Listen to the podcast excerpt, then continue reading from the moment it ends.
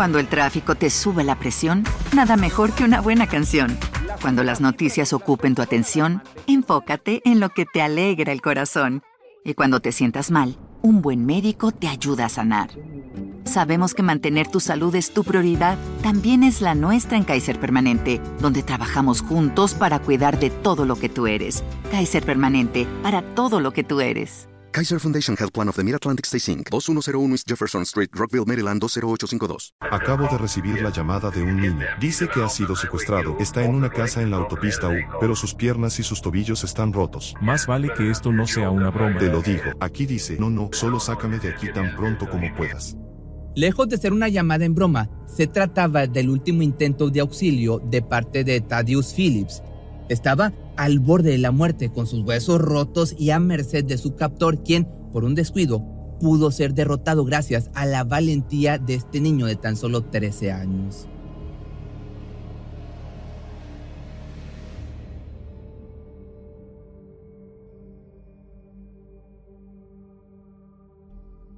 Semanas previas a la privación de la libertad en julio del año del 95, Tad y su familia se habían mudado a Baraboo, esto es en Wisconsin.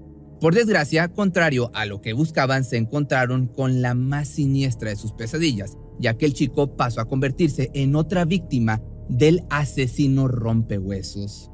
El hueso se dobla de esta manera, y eso es lo que vemos aquí, pero en un grado mucho mayor. Sin saberlo, habían llegado a un lugar totalmente aterrorizado por un homicida que cobraba una nueva víctima cada verano. Era letal y desalmado, pero lo más temible radicaba en su identidad, ya que además de ser desconocida, nadie podría haber adivinado que en realidad se le podía ver caminando por las calles camuflándose entre los chicos inofensivos del vecindario. Cuando los Phillips recién se mudaron, vio en Tad la oportunidad de sumar otra historia de sufrimiento a su maquiavélica colección de huesos rotos. Sin embargo, no tenía idea de que este chico, completamente rehusado a morir, sería quien pondría punto final a sus atroces actos inhumanos.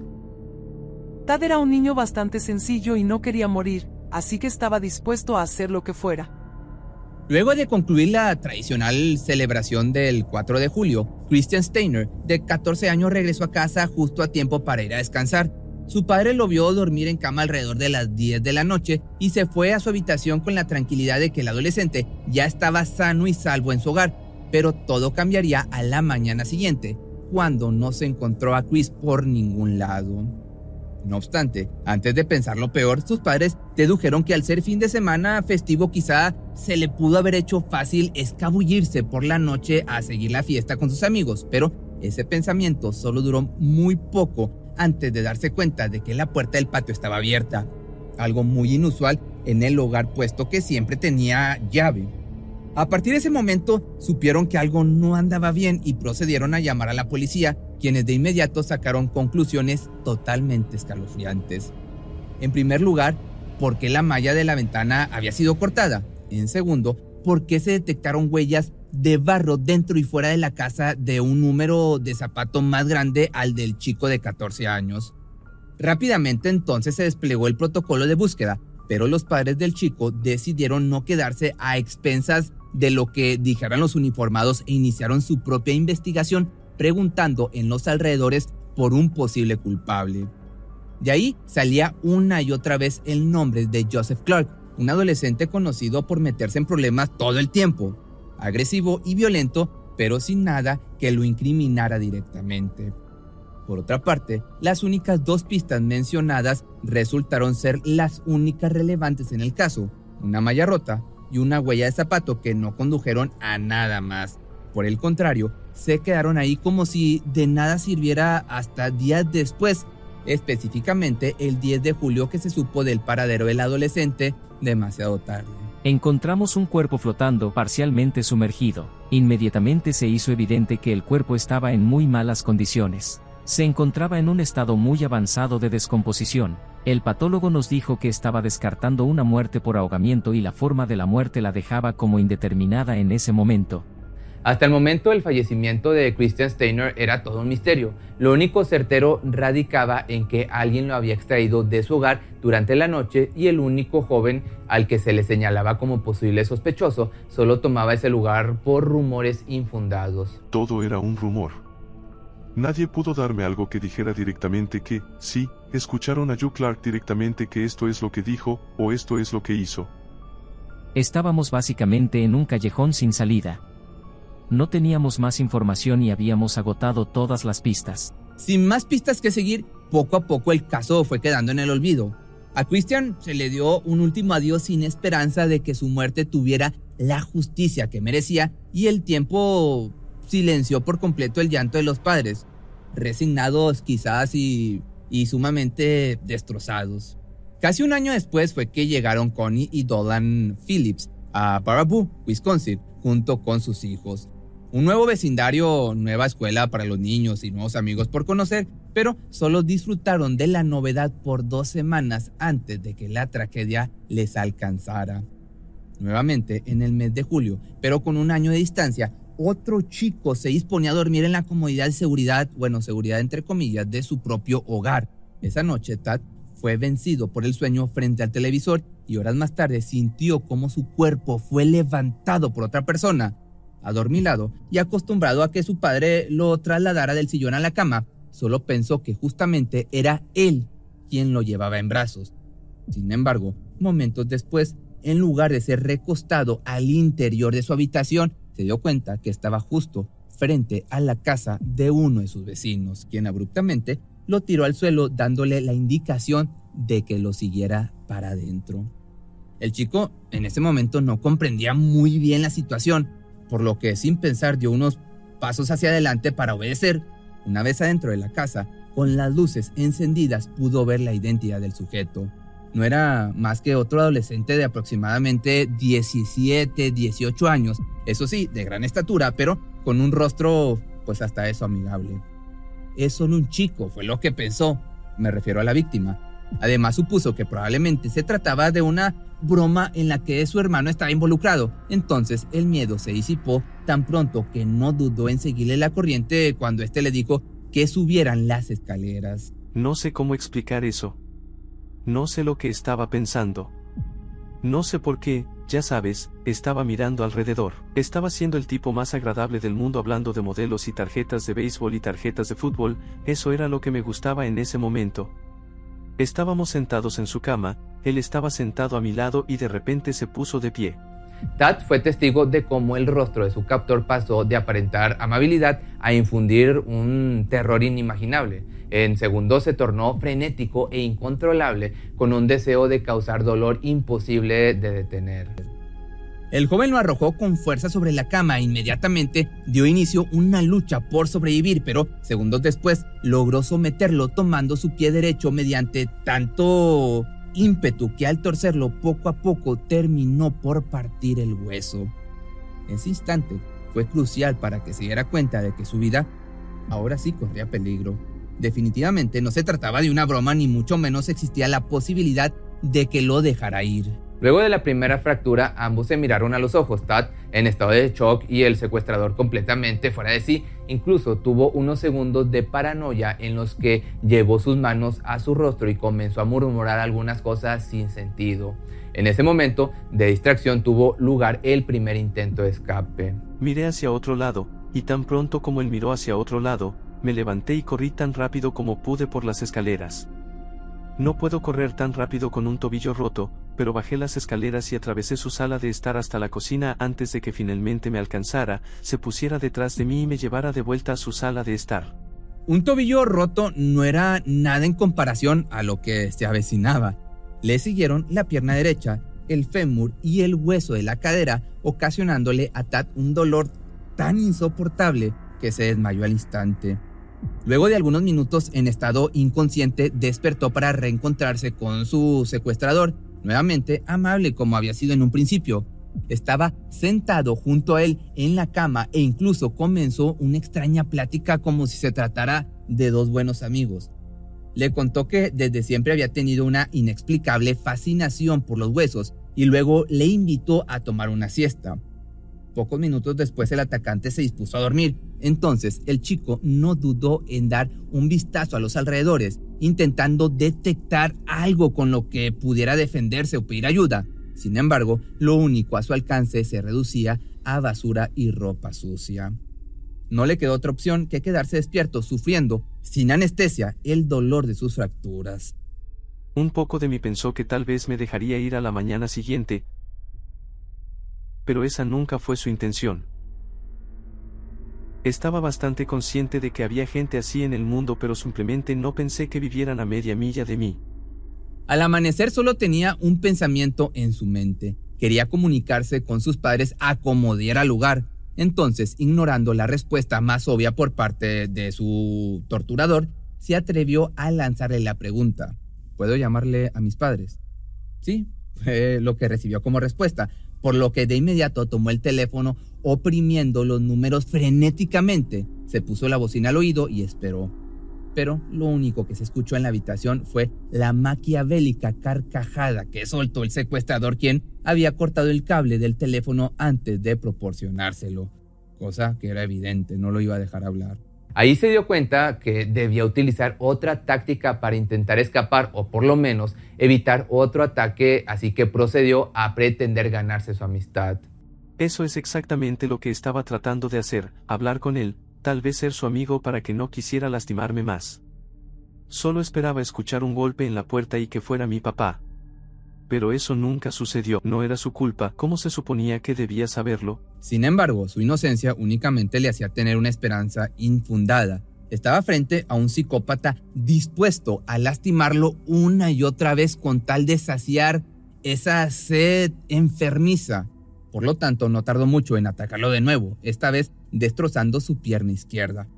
Pero aún así, seguía valiéndose de su alma de guerrero para defenderse. Le di un puñetazo en la espalda, se dio la vuelta y me tapó la cara con una almohada y me dijo que si no dejaba de pelear, me rompería la espalda o el cuello. Así que estaba tratando de reducir la velocidad, todo estaba pasando muy rápido. No quería un cuello roto o una espalda rota. Básicamente hice lo que él quería que hiciera. Solo quiero salir de la casa y volver a la mía. Como si la situación no fuera lo suficientemente siniestra ya, a la víctima le faltaba conocer una tercera parte de la personalidad de su captor, quien en medio de un episodio amistoso le dijo que además de destrozar los huesos, le, le gustaba arreglarlos. Entonces procedió, tomó algunas vendas que tenía por ahí y dejó al descubierto un cajón donde guardaba un montón de calcetines blancos. Acto seguido, con mucho cuidado comenzó a vendar los huesos rotos y sacó algunos aparatos ortopédicos para las piernas colocó capas y capas de calcetines y vendajes como si en realidad quisiera reconstruir los huesos que él mismo había destrozado. Esa noche, finalmente Tad escuchó algo que podría significar su salvación en primera instancia, porque el joven le dijo que saldría el sábado por la noche y en segunda porque de pronto lo escuchó hablar por teléfono con alguien. Había manera de comunicarse al exterior y trataría de hacerlo justo cuando se encontrara solo en la casa pero tendría que enfrentarse a todos los obstáculos que el sujeto le pondría enfrente. Antes de irse el sábado por la noche, se aseguró de atraparme bastante bien para que no intentara irme. Pensé que si no salía de aquí todavía me iba a morir. Pero yo sabía que eso no iba a suceder. No obstante, de otra forma, trató de salir en busca del teléfono, arrastrándose, soportando el peor dolor de su vida. Me tiré por las escaleras, y me arrastré en la sala de estar. Y esto tomó, no sé cuántas horas tomó, pero seguí entrando y saliendo. Y llegué casi a la puerta de la cocina, justo antes, y luego él entró con su novia. Estoy pensando, sé inteligente, ya sabes, no lo hagas enojar. Así que estoy acostado ahí y estoy escuchando, estoy muy callado. Ellos están ahí hablando y besándose. Puedo escucharlo y esas cosas, luego ella se va y él viene caminando a la sala de estar y sus ojos salen de órbita al verme ahí abajo. Mientras tanto, a poca distancia, sus padres ya estaban preocupados por su ausencia. Sabían que algo malo había sucedido y no dejaron de buscarlo en ningún momento. Condujimos y miramos alrededor. Salimos al río y busqué en el recinto ferial. Simplemente Tad no estaba. Mi hijo se había ido. Dentro de la casa no había señales de que se hubieran metido para privarlo de su libertad o asaltar el lugar. Lo único extraño era que la luz de la cocina se encontraba encendida. Además, al ser nuevos en el vecindario, prácticamente no conocían a nadie, por lo que a los Phillips no se les vino a la mente la posibilidad de tocar puerta por puerta para preguntar por su hijo. De haber sido así, quizá lo hubieran encontrado antes de que fuera de que hubiera sufrido tanto. Fue hasta 24 horas después de la desaparición que dieron parte a las autoridades, quienes, una vez realizada la investigación en el domicilio, dedujeron que no había pistas que les condujera a una privación de la libertad. De momento, nada podía hacerse. Lo único que podía ser de utilidad era esperar una llamada por parte de Tad, o en el peor de los casos, un secuestrador pidiendo rescate. Estaba mirando por la ventana, esperando que sonara el teléfono. Simplemente no podría creer lo que estaba pasando. No sabía qué pensar. Solo quería saber de él. Fue un infierno. Para este punto resultaba crucial encontrarlo. El secuestrador estaba furioso por los intentos de escape y la víctima estaba soportando, ya se puede decir, más de lo que podía, más de lo que era normal. Se avecinaba una fuerte golpiza en cambio como castigo, convirtiéndose la vida de Tad en una moneda al aire podría o no sobrevivir. Como te digo, una total moneda al aire. Está saltando sobre mis piernas con las rodillas y yo solo estaba tratando de hablar con él y mantenerlo alejado de mí. Deja de romperme las piernas un poco y le pregunté si le había hecho esto a alguien más y él dijo, sí. No tuvo reparo en confesar que no era la primera vez que trituraba los huesos de otra persona, pero esa respuesta le dio al chico aún más ánimo para no dejarse vencer escapar con vida y enviarlo directo al botellón a la cárcel. En algún momento él sabía que la novia de su torturador estaba por llegar, por lo que se valió de esa información para confundirlo un poco. Y dije, oh, escucho, puedo escuchar algo, puedo escuchar algo, y se levantaba de un salto, corría hacia otra ventana y se asomaba. Oh, ella no estaba ahí. De no resultar estos últimos intentos para escapar, Tad ya estaba a punto de perder la vida. La gravedad de sus heridas le jugaban en contra, pero él no tenía idea de que aproximadamente le quedaban unas cuantas horas, dejando en la llegada de la novia de su captor la única oportunidad para pedir auxilio. Entonces cuando finalmente llegó, fue encerrado en el armario por alrededor de una o dos horas, tiempo que le fue suficiente para llegar al límite con el dolor sufrido dadas las fracturas. Necesitaba un teléfono y lo necesitaba ahora. Quería salir del armario para volver a bajar las escaleras hasta el teléfono. Empecé a buscar y a hurgar en las cosas y encontré una vieja guitarra eléctrica de madera. Arranqué un panel de la puerta y pude abrirla. Y recuerdo que cuando rompí el panel de la puerta, lo primero que me pasó por la cabeza fue, oh, rompiste la puerta. No dudé en hacer un descanso para ello. Siendo esta su última oportunidad para sobrevivir, Nuevamente se arrastró por las escaleras, las cuales solo pudo atravesar mediante golpes, más sufrimiento e incluso desmayo. Pero una vez en la cocina, tomó el teléfono en completo silencio y llamó al 911. Acabo de recibir la llamada de un niño. Dice que ha sido secuestrado. Está en una casa en la autopista U, pero sus piernas y sus tobillos están rotos. Más vale que esto no sea una broma. Te lo digo. Aquí dice, no, no, solo sácame de aquí tan pronto como puedas. Bien, los oficiales están ahí. Espera, quédate conmigo, ¿de acuerdo? Policía. Tad. Aquí. Espera, ¿hay alguien más aquí contigo? No, solo yo. Las autoridades no podían creer que lo relatado en esa llamada era completamente cierto. Las fracturas estaban ahí como prueba del infierno que había soportado en los últimos días. Inmediatamente fue trasladado al hospital donde le dijeron que debido a una hemorragia interna no hubiera logrado sobrevivir a las próximas horas, o sea, que se escapó justo a tiempo. Pero afortunadamente pudieron estabilizarlo a tiempo para posteriormente reencontrarse con sus padres. No obstante, además de ese reencuentro tan esperado, el sobreviviente no quería dejar pasar la oportunidad de informar a las autoridades que el sujeto ya lo había hecho antes él no era la primera víctima, como ya te había platicado, y estaba dispuesto a colaborar con tal de hacer justicia por él y los otros chicos. Haciendo memoria, pudo llegar a su mente el nombre de Christian Steiner, quien un año atrás había vivido el mismo calvario.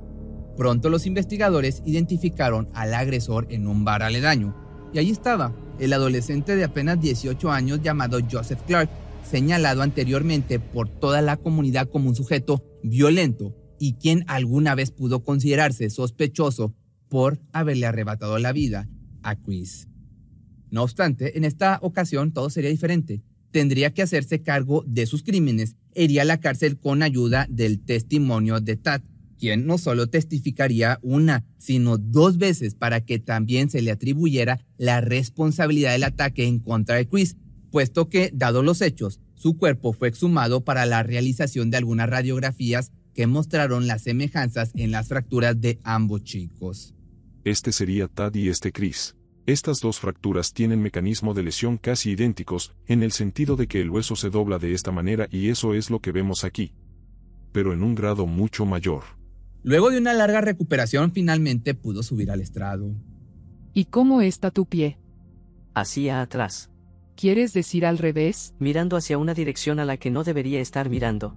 El juicio estuvo lleno de relatos macabros, casi como se puede decir una película de terror motivo por el cual fácilmente la defensa pudo alegar a la locura para evitar una condena, pero una prueba tras otra dejaron en claro que Clark sabía perfectamente lo que hacía al momento de los ataques.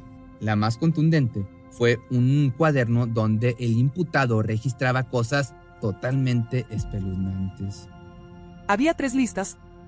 Una se llamaba Conocer, otra se llamaba Puede esperar y otra Cosa de la pierna. Había listas de chicos en cada uno de ellos. Todo esto fue suficiente para que se condenara culpable a este monstruo y que fuera, pues, culpable de, como te digo, de asesinato y secuestro con 100 años de prisión.